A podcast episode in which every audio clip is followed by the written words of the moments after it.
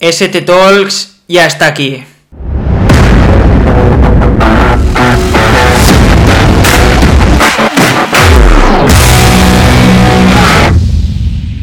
Muy buenas, amigo, amiga de la Secret Training Squad.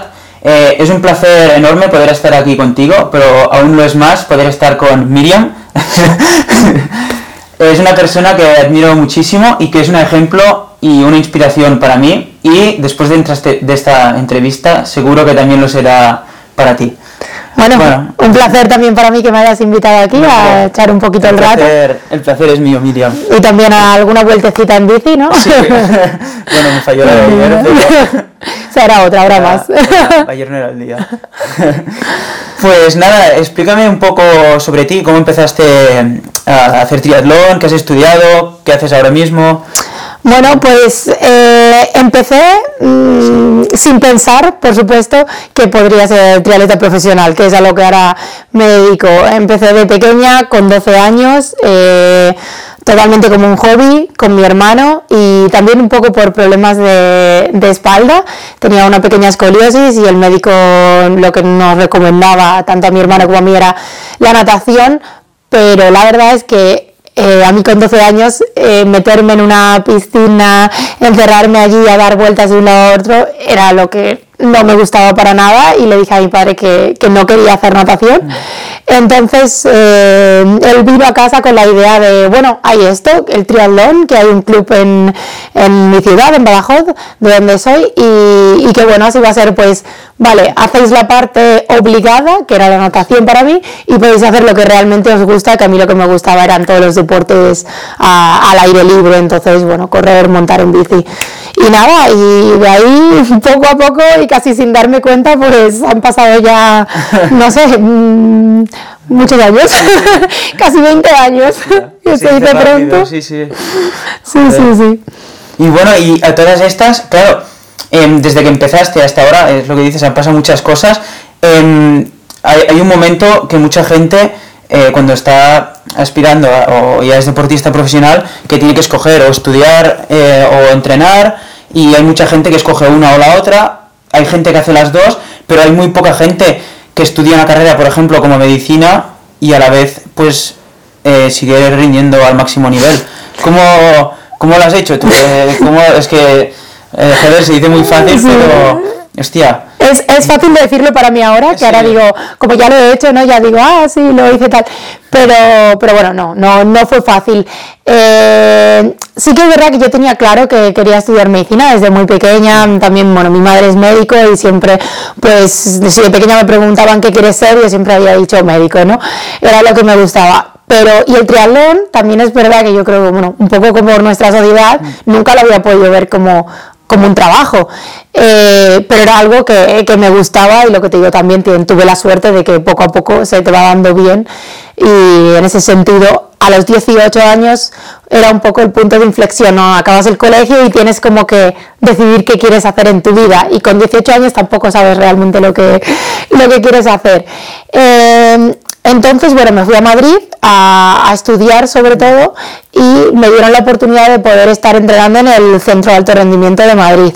Entonces, para mí, sobre todo el primer año, la prioridad era, era estudiar, pero sí que, por supuesto, yo quería seguir mejorando y avanzando eh, en el triatlón. Entonces, bueno, poco a poco, pues... Eh, creo que en un momento dado era un poco la rara, ¿no? El compaginarlo o hacer las dos cosas eh, me hizo sentirme un poco que en, cuando iba a medicina a la clase era como la triatleta y cuando estaba en triatlón era la que estudiaba, ¿no? La médico. Entonces, eh, bueno, creo que al principio me costó un poco y sobre todo porque venía de estar en casa, estudiar bachillerato y entrenar mucho menos de lo que entrenaba en Madrid, a entrenar el doble, estudiar el doble y además vivir sola sin tu familia y bueno, y contar también con la vida universitaria de Madrid, que también tienes que saber gestionar. Eh, entonces, bueno, eh, creo que lo principal era que las dos cosas me gustaban muchísimo y que tenía muchas, muchas ganas de, de hacer las dos cosas. Y los primeros años creo que fueron los, los más duros y lo que más me centré sobre todo era en la natación, que para mí era el hándicap que más tenía si quería llegar a un nivel un poco más alto Y bueno, y creo que sobre todo la clave de todo para mí fue organizarme. Eh, organizarme muy bien, eh, pero tengo clarísimo, y ahora echando sobre todo la vista atrás, que tanto la medicina me ayudó en el triatlón y a ser mejor triatleta como el triatlón a la medicina. Para mí lo principal siempre ha sido el que estés haciendo lo que estés haciendo, estar centrado 100% en eso. Y entonces, bueno, pues si estaba entrenando, no pensaba para nada pues en los apuntes que me tenía que estudiar después o nada de eso, estaba 100% entrenando, pero cuando estaba estudiando no pensaba en las series que había hecho antes en la piscina y si me habían salido bien o mal, simplemente las había hecho y ya está, y ahora estaba estudiando. Pero creo que además eso me hizo pues que también cuando estaba pues con mis amigos o de cena o haciendo cualquier otra cosa era capaz de, desconectar tanto de la medicina y del triatlón y creo que en ese momento y cuando eres tan joven también el, el ir haciendo pero no obsesionarte con una cosa o la otra me ayudó mucho y, también eso, en momentos que tienes días malos, tanto en un ámbito como en otro, el tener el otro apoyo eh, me ayudó a, a seguir. Sí, no, exacto, esto que dices, al final yo creo que es una cosa también muy importante de hay veces que tienes que dedicarte, si quieres conseguir algo, te has de dedicar, dedicar mucho esfuerzo, pero tener otras cosas en la vida, aparte que el deporte, te puede ayudar mucho a no estar todo el día obsesionado que hay veces que luego te lesionas una vez o te salen malos entrenos y se parece que se acaba el mundo también. Claro, eso yo lo tengo claro, incluso en momentos eso de, lesiones que he tenido, pues el tener al lado la medicina era como, bueno, pues ahora tengo esta lesión, es verdad que pues no puedo estar a mi 100% en el triatlón, pero a lo mejor a aprovechar para sacarme una asignatura más en medicina y así el próximo año que, que, que tenga que viajar más para competir, pues voy a tener esa pequeña libertad de que ya tengo esto hecho y, y no tienes la cabeza todo el día en la lesión, que es algo que creo que te ayuda a salir de ella. Sí, seguro. Entonces, en ese aspecto creo que las dos cosas me, me, ayudaron mucho. Mm. Bueno, es ver un problema como una oportunidad también. Y no, no. Sí, sí, yo creo que de, de todo eso se aprende. Y luego, como te decía, yo creo que sobre todo la organización. creo que... Te preguntar ahora. Porque parece, parece en plan muy bonito ahora si hago una cosa, desconecto de la otra y tal, pero bueno, no es tan fácil hacerlo como le decía. Sí, yo recuerdo que, que, o sea, que mis apuntes han viajado por todas las competiciones. Y, recuerdo a algunos de mis compañeros, incluso a ti, tener eh, pequeños esquemas que me los hacía en, en cuadrilla, en una cuadrilla, en algo pequeño que podía llevar en la mochila de nadar. Y, y que si tenía 10 minutos o en el coche o en algún momento, eh, como era un esquema y con muchos colores muy visual, siempre lo que hacía y me lo iba guardando eso, como distintas, no sé, cartitas así como etiquetas. Y las sacaba y era como, bueno, pues le echo un vistazo de 5 minutos o menos pero ya se te va quedando algo para cuando luego en casa te, te tengas que sentar a estudiar.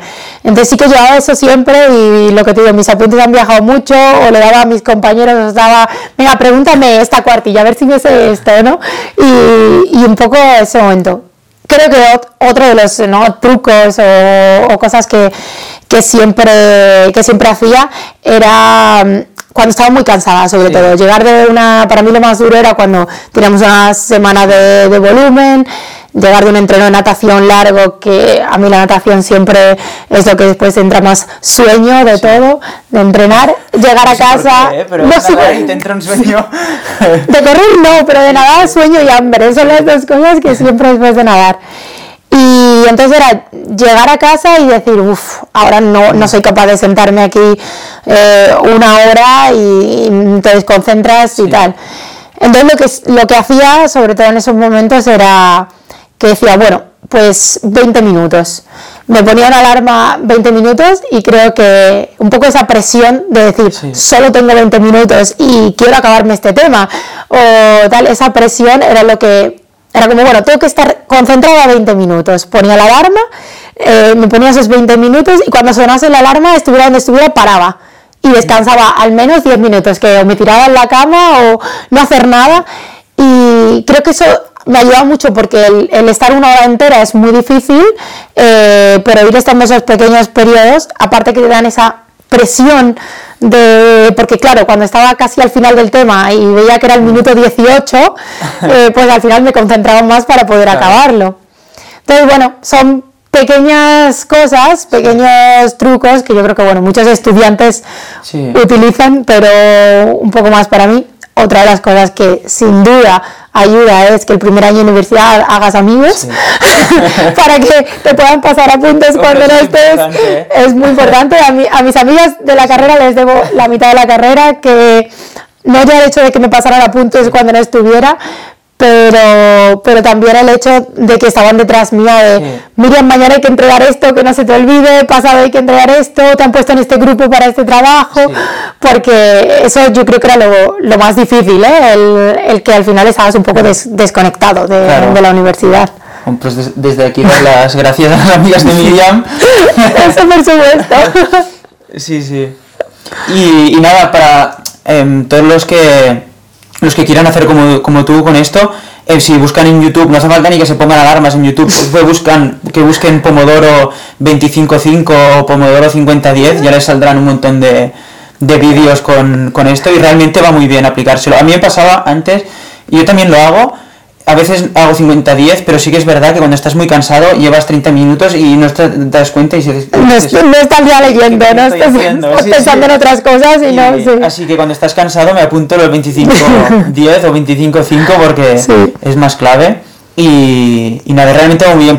Al principio a mí me da la sensación que digo, estoy perdiendo el tiempo porque descansando tanto rato, ¿sabes? Debería estar estudiando, pero al final, sin duda es, aprovechas mucho mejor. Sí, al final yo creo que es, es si esos 20 minutos los aprovechas, pasan mucho más.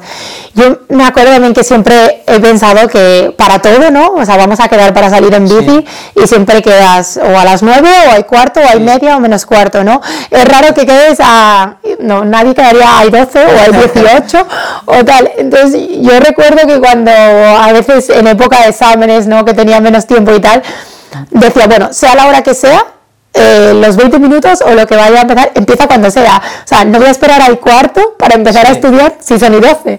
Es hay 12, pero es una tontería, pero creo que a veces perdemos minutos en, en el poner la hora exacta y, y, qué más da, pero bueno, eso es, eh, puede ser una tontería, pero yo lo recuerdo que, que decía, bueno, si 12, pues la gente decía, no, bueno, al cuarto me pongo a estudiar, no, bueno, hay 12 y acabaré, acabaré esos tres minutos antes y luego ya descansaré luego. Pues me lo apunto porque yo hago también, de digo, a las 8 me pongo, a las 9 o tal, y se puede empezar hay 57. ¿Por qué no? Es lo mismo, sí.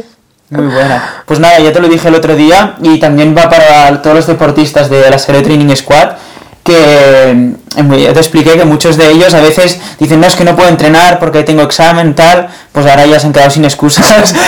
Ahora, me odian todos ya no ya no tenéis excusa para, para entrenar y, y, estudiar a la vez. Bueno es decir ya como último no sobre este tema un poco pero pero creo que otra cosa eh, que ahora queda muy bonito, ¿no? Decir, ah, con esto ya me fue muy bien y tal.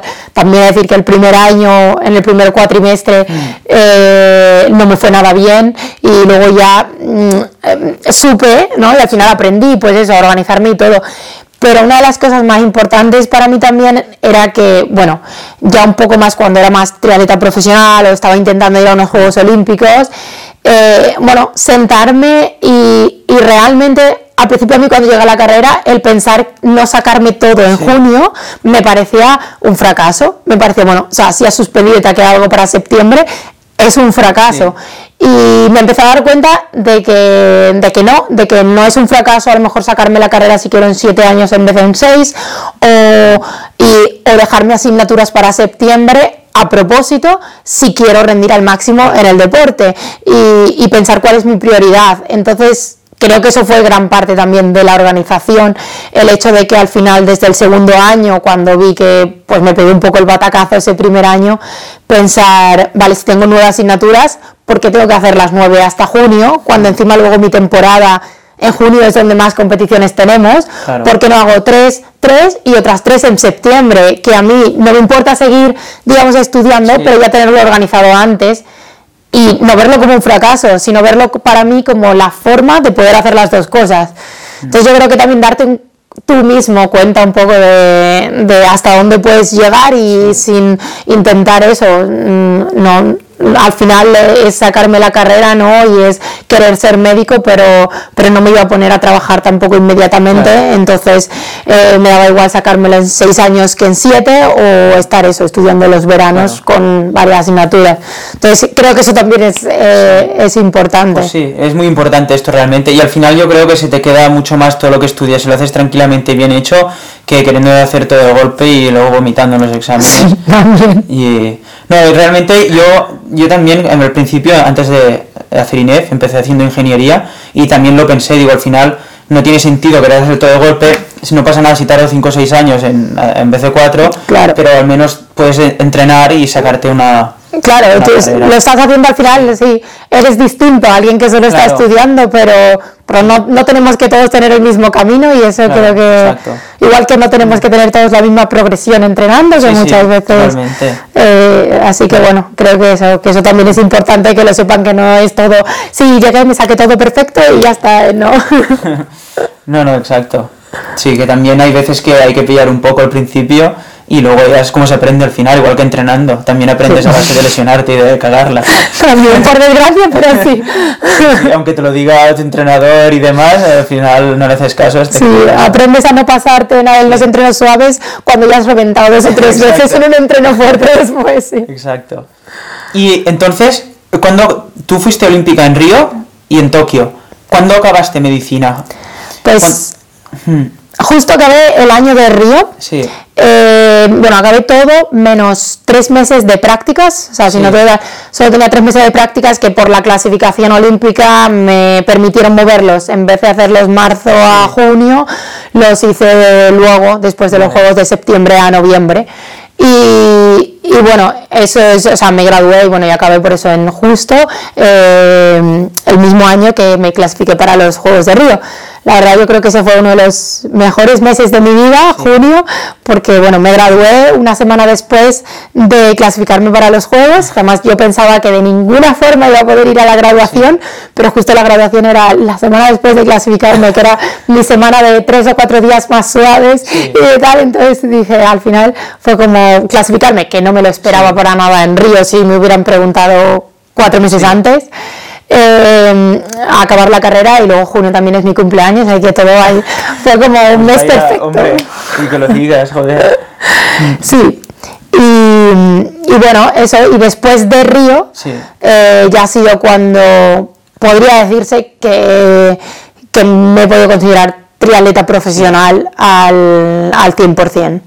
Qué chulo. Y, y porque realmente, ¿tú qué diferencias has notado? ¿Qué has notado más desde que entrenabas y estudiabas a ahora que entrenas? O sea, que eres profesional 100% y básicamente te dedicas a entrenar. También, eh, bueno, yo creo que al final lo que más notas es tienes más descanso Sí. Y al final el tener más descanso te permite el poder entrenar más. También considero que a los 18 años, por mucho que no estudiara, no podría entrenar lo que entreno ahora, porque necesitaba esa base Claro. para poder entrenar. Entonces, también creo que por eso cada cosa mm, tiene su momento, que no es solo por no estudiar.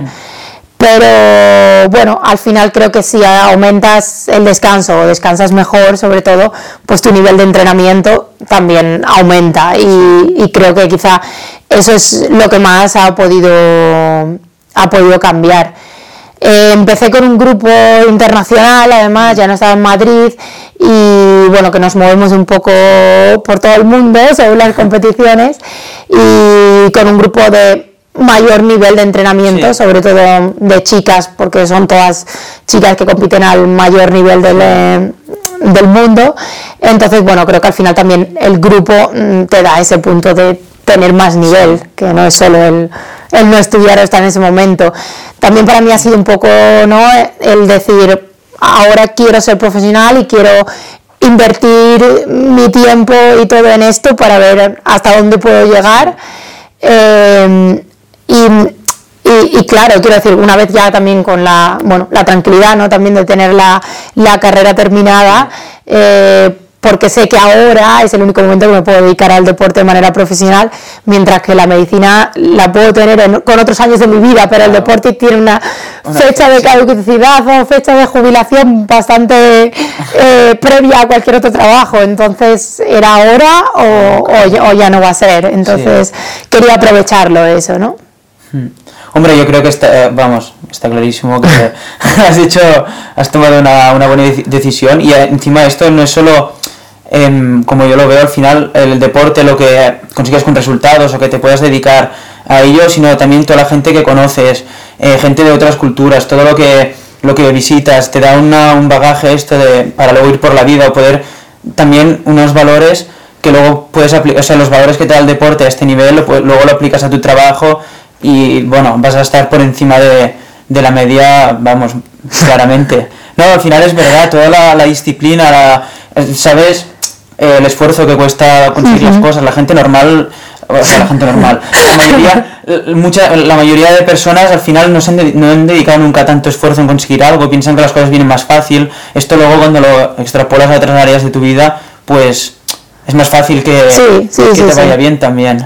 Sí, es verdad que al final aprendemos a ser muy disciplinados, a tener objetivos, a mm, trabajar por ellos y y también es verdad que para mí el haber estado ahora en un grupo internacional, haber vivido pues el primer año que estuvimos en San Diego, luego habernos movido pues por todo el mundo eh, y con gente internacional en el que, bueno, mi entrenador es portugués, mitad portugués, mitad americano, pero todo en el grupo es en inglés, eh, eso, conocer otras culturas, que he vivido mucho tiempo pues con una chica japonesa, por ejemplo, una cultura muy distinta a la nuestra, o, o eso, el tener que hablar todo en inglés. El primer mes recuerdo estar perdida eh, y que me cansaba incluso de estar hablando inglés todo el día. Llegaba a la cama y era peor que el propio entrenamiento, era el haber eh, el cerebro era ya no puedo más. Eh, pero creo que eso es algo que me voy a llevar de experiencia, lo que dices, de por vida. O sea, lo agradezco mucho el haber tenido, pues eso, esa oportunidad y que creo que puedo todavía hacer más cosas después cuando ya me retire como deportista profesional pero que esto pues pues quería vivirlo no y teniendo pudiendo hacerlo quién diría que no no Eso ser una, una pasada. Y es lo que dices, a la vez que entrenas aprendes idiomas. Sí, también. Y tú seguro que aprendiste rápido porque con lo que hablas, seguro que en inglés era igual. El problema es que en inglés no puedo hablar tan rápido y es un problema porque... Y, nada, explícanos un poco cómo es el estilo de vida con un grupo de entrenamiento profesional como el tuyo. ¿Cómo, cómo sería un poco lo que hacéis durante el año o el día a día? Pues, a ver, todo para nosotros no, está enfocado en tener un ambiente en general lo más profesional posible para, para eso, para entrenar lo mejor posible al final todos tenemos en el grupo un poco objetivos muy parecidos y una vida muy parecida, entonces eso ayuda mucho.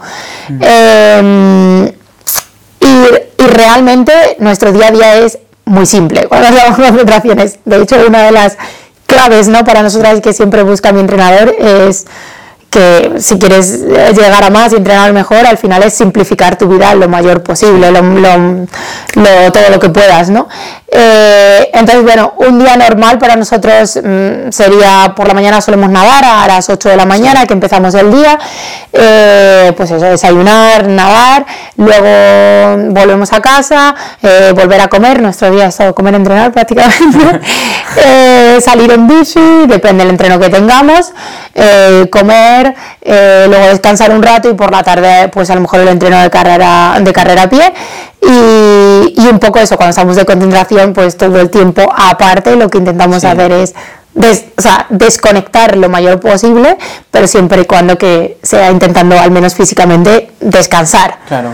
Y, y, bueno, yo siempre estoy un poco también haciendo a veces cursos de medicina de cosas que me interesan que no me supongan tanto tiempo como ha sido la carrera, que no me quiten nada de tiempo del, descanso para entrenar ni nada, pero sí que me ayuden pues a desconectar en tiempos muertos y al final no estar en Instagram y ya está, que es muchas veces lo que al final hacemos si no, eh, sino haciendo algo útil, pero también que, que me desconecte totalmente del triatlón que es el día a día. Claro. Hombre, es lo que decimos antes, que es importante también tener otra cosa aunque sea poco tiempo durante el día, pero ya, ya tienes algo diferente. Sí.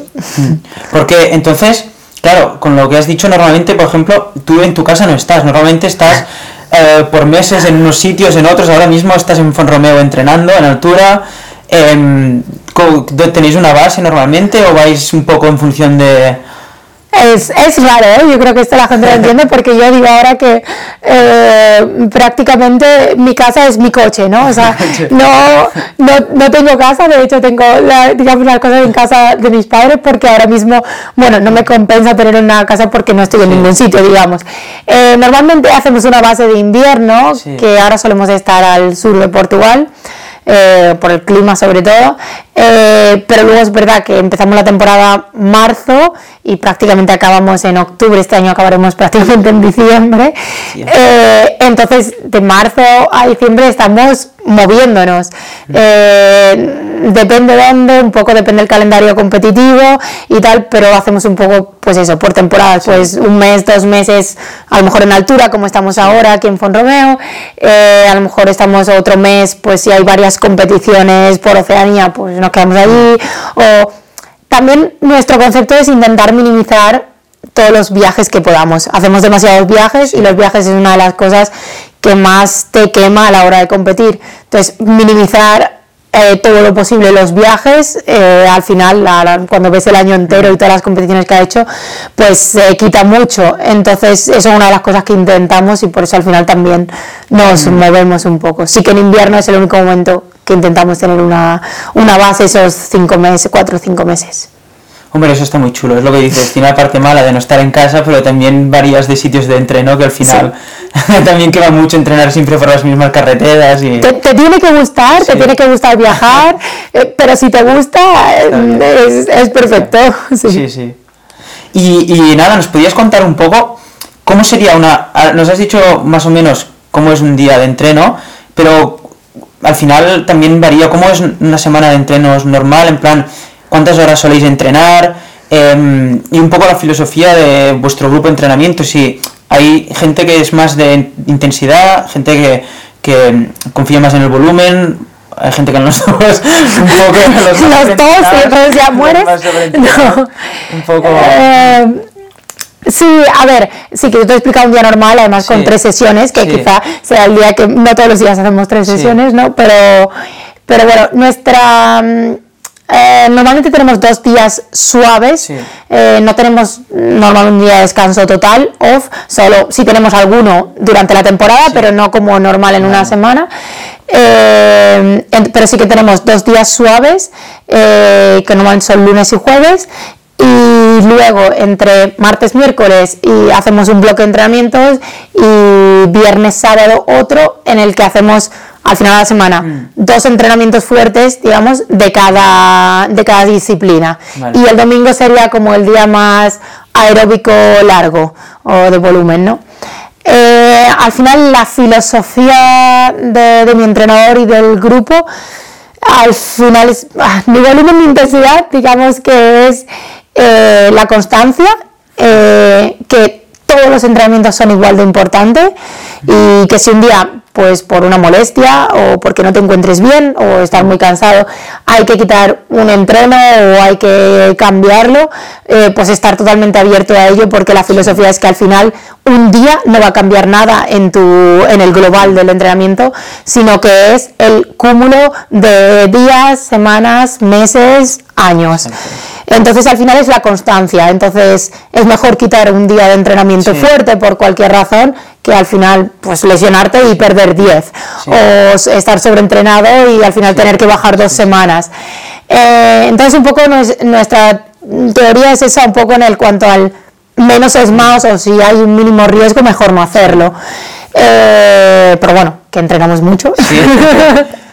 eso no quiere decir que entrenemos poco Eh, entrenamos mucho en horas eh, no sé es que depende mucho quizás de, de la temporada te diría que entre 20 y 30 pero es muy Claro. es muy amplio Sí. no creo que haya hecho ninguna semana de menos de 30 y semanas de menos de 20 las de competir sí, Sí.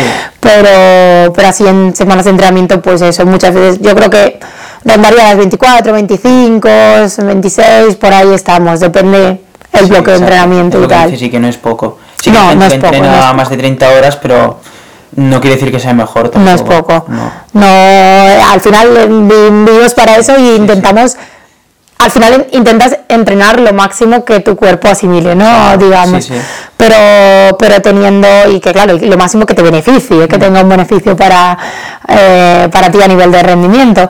Eh, pero bueno, la filosofía de mi entrenador es esa, ser lo más simple posible y, y, pensar siempre en el día a día. Tú, por ejemplo, ¿tienes un, una disciplina, un entreno que sea el que te gusta más o que estás esperando a que sea ese día. Por ejemplo, yo antes estaba esperando que fuera domingo para hacer la salida larga en bici y hacer puertos y, para no, nadar, para no tener que nadar. ¿A ti te pasa esto también o te gusta un poco...? El, día de no mm, se agradece muchas veces que es el domingo para nosotros sagrado. Sí. Eh, eh, sí, pero bueno, no sé, me gusta mucho, por ejemplo, eh, cuando tenemos típico entreno de carrera largo, eh, bueno, un tempo largo o algo así, o una carrera larga, me gusta mucho. Y luego en bici, como dices, los domingos de bici, eh, sobre todo cuando vamos a sitios nuevos, eh, es uno de los entrenos favoritos porque te permite el poder, eso, explorar todo alrededor, conocer sitios. Mm. Entonces es verdad que, que me gusta mucho, pero bueno, sí, no sé. Luego series rápidas a pie también me gusta, que son como pocas veces las que los hacemos. Pero cuando te estás bien, no solo. Sí, claro, claro. Normalmente ya es cuando ya estás un poco en forma, entonces también está bien. Cuando no estás en forma, no. No, no, entonces no gustan tanto. Pero no, sí, bueno, eso, yo creo que eso es lo que más. Muy bien, un poco como, como yo al final también. Y luego, por ejemplo, eh, los domingos, como has dicho, para explorar sitios o otros días de la semana, tenéis días que son un poco libres, en plan, que podéis hacer un poco más, un poco menos, un poco más rápido, más lento si os apetece y demás, o normalmente lo tenéis todo bien medido y os, seguís, eh, os ceñís más al plan.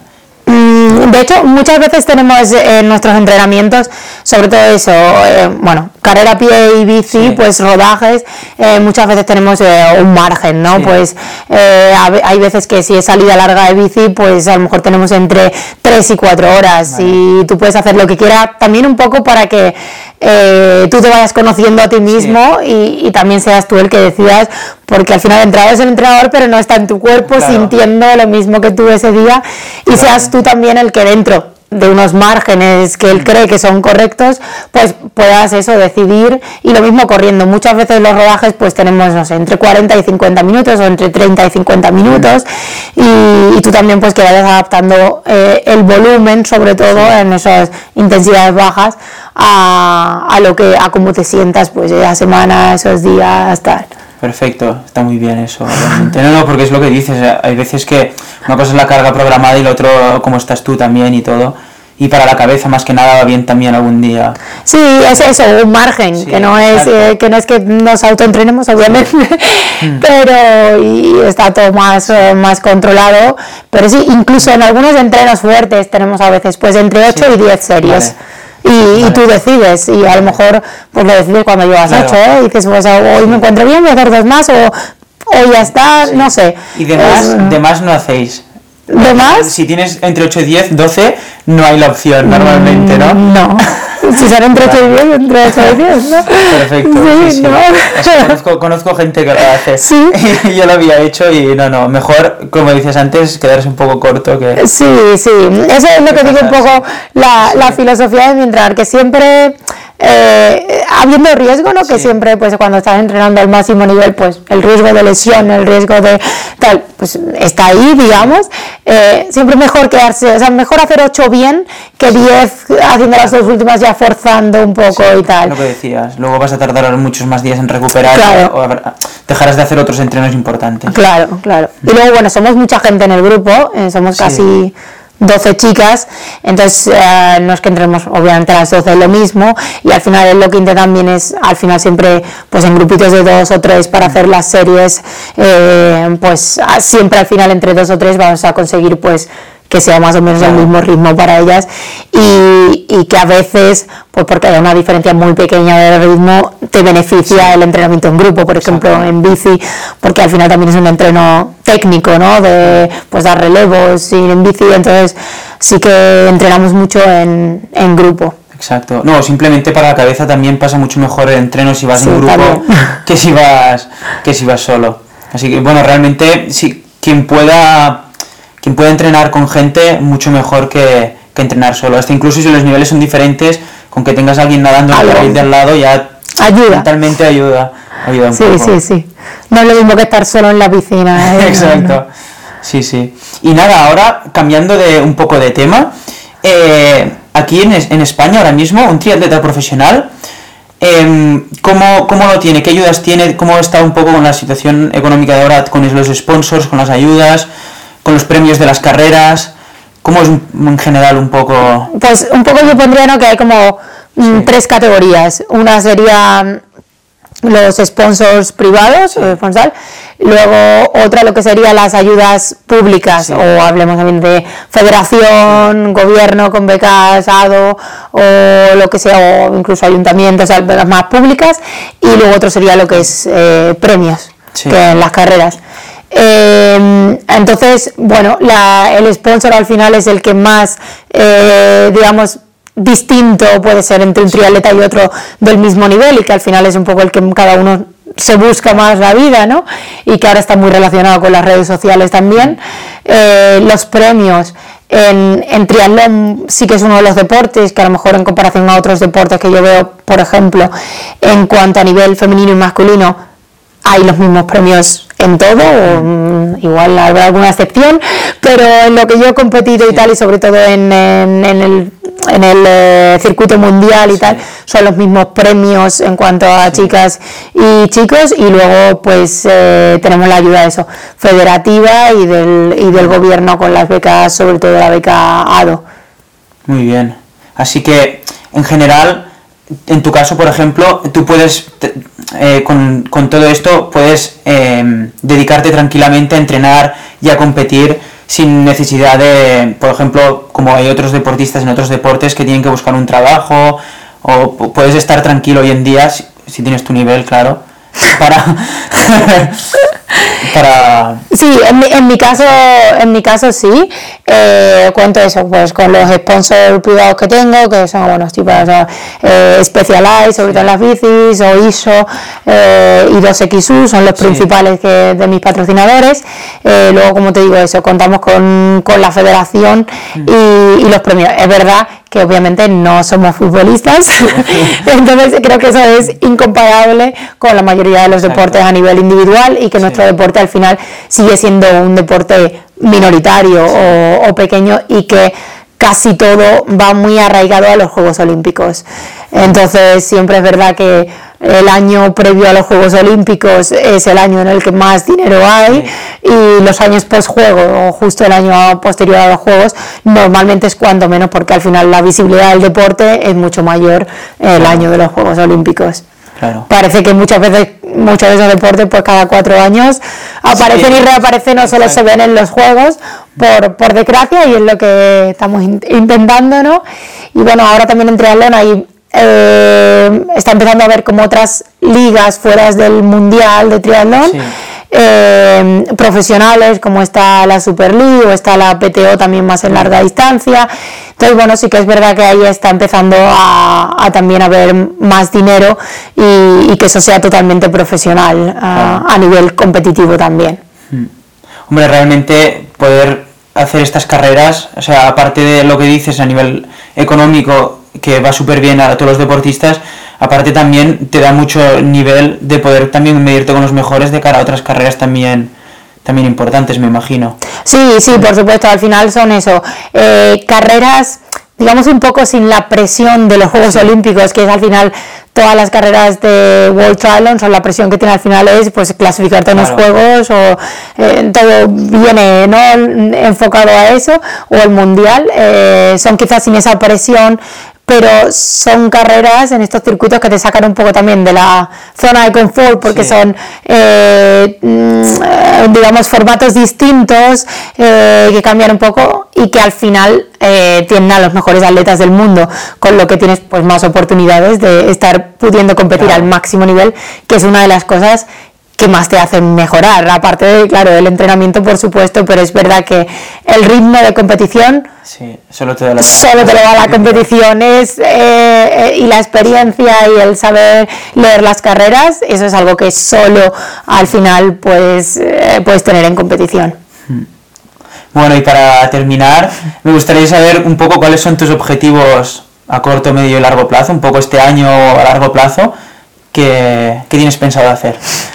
Bueno, a corto plazo tengo ahora las pruebas de la, de la Super League de triatlón, que es una de estas ligas que te, que te cuento, y luego quedan tres series mundiales Sí. eh, con la final, eh, que es mi máximo objetivo, pues intentar estar en, en el top 10 y a un poco más largo plazo clasificarme para los Juegos de París y luego ya, pues no sé, ya, ya más, más largo plazo, no lo sé. Bueno, me, me han dicho que tienes muy buen golpe de pedal, que, que vas muy bien en bici, así que yo creo que tendrías que probar algo de media distancia o de, o de Xterra incluso. De Xterra. ya, ya lo veremos. La media distancia, la larga distancia, nunca digas nunca, esto no puedo decir nada, pero Sí. eh, el Ironman no me llama mucho la atención. Media distancia, pues quizás sí que me gustaría eh, probar algo, alguna prueba, eh, aunque es verdad que con nuestro calendario es difícil prepararlo específicamente, entonces quizá algo que, que, bueno, que pueda no, en algún momento de la temporada un poco más eh, libre, pero bueno, no sé, por ahora, por ahora a corta distancia, pero sí, no sé, nunca digas nunca, ¿no? Además. Ya cuando escuchemos en- esta entrevista. Ya, por eso, por eso, mejor no digo nada. Lo, vere- lo veremos. Sí. Bueno, pues nada, muchísimas gracias, en serio, me ha gustado mucho y es un honor que te haya podido hacer esta, esta Nada, a ti. entrevista y espero que también a, a toda la gente le haya, le haya inspirado como a mí, le haya, le haya gustado. Sé que much- alguno, alguna gente no le habrá gustado porque se han quedado sin excusas para, para entrenar. pero no, Es que espero que alguno, en vez de odiarme, sea mejor, Sí, pero si no, alguno me va a odiar, me va a Espero que decir. sirva de inspiración y que organizándose y teniendo la- las cosas claras y demás se pueden hacer, hacer grandes cosas. Así que nada, muchísimas gracias Miriam. Nada, a ti, muchas gracias. Gracias. Venga.